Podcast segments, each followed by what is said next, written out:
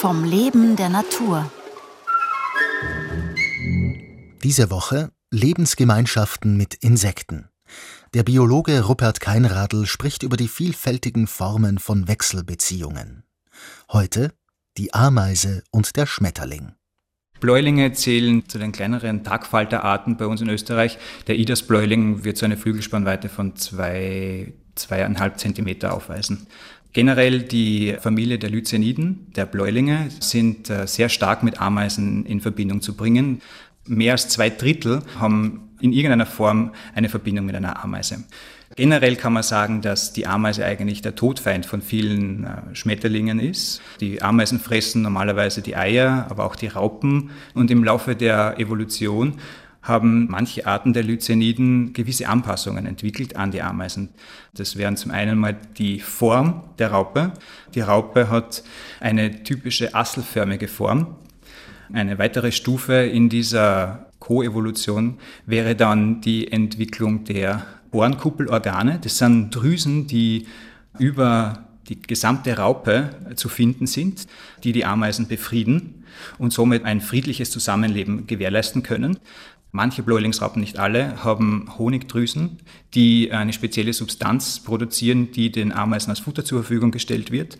Und in Gegenleistung dazu beschützen die Ameisen die Raupe. Erst die Entwicklung der Honigdrüsen macht dann eine echte Symbiose mit den Ameisen.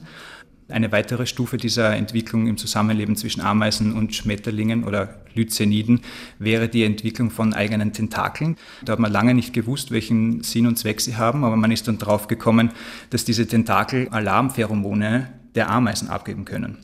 Und meistens ist dieses Zusammenleben von Bläuling und Ameise sehr individuell. Das heißt, eine Bläulingsart hat eine Ameisenart, mit der er zusammenlebt.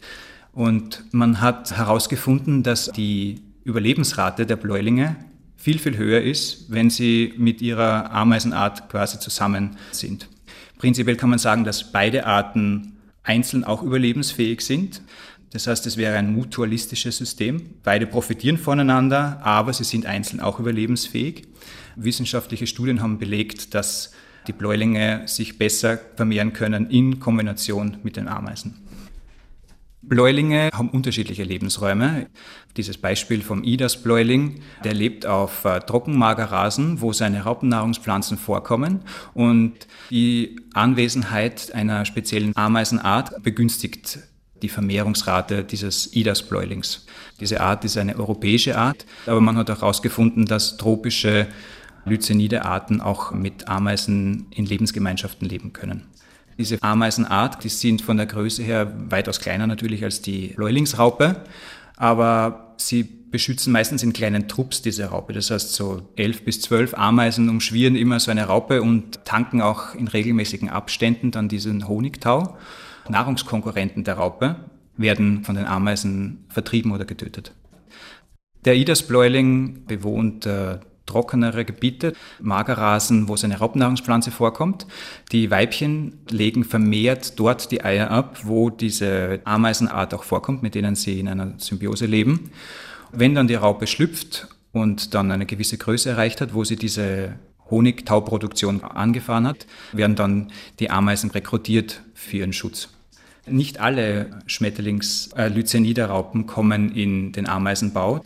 Das wäre dann schon eine weitere Stufe. Das geht dann schon in Richtung Parasitismus. Da gibt es zum Beispiel den Wiesenknopf-Ameisenbläuling, der als junge Raupe sich fallen lässt am Boden und von seiner Wirtsameisenart in den Bau getragen wird. Er ernährt sich dann dort von der Brut der Ameisen und äh, wird aber auch dort von den Ameisen als eigenes Mitglied des Staates gesehen verpuppt sich dann und schlüpft dann im nächsten Jahr. Bei diesem Schlupfvorgang verliert dann der Schmetterling dieses Tarnschild, den Duft des Baus dieser Ameisenart. Da muss er schauen, dass er so schnell wie möglich aus dem Bau der Ameisen verschwindet, weil sonst wird er als Feind angesehen und von den Ameisen attackiert. Morgen um 5 vor 9 die Hummel und die Orchidee.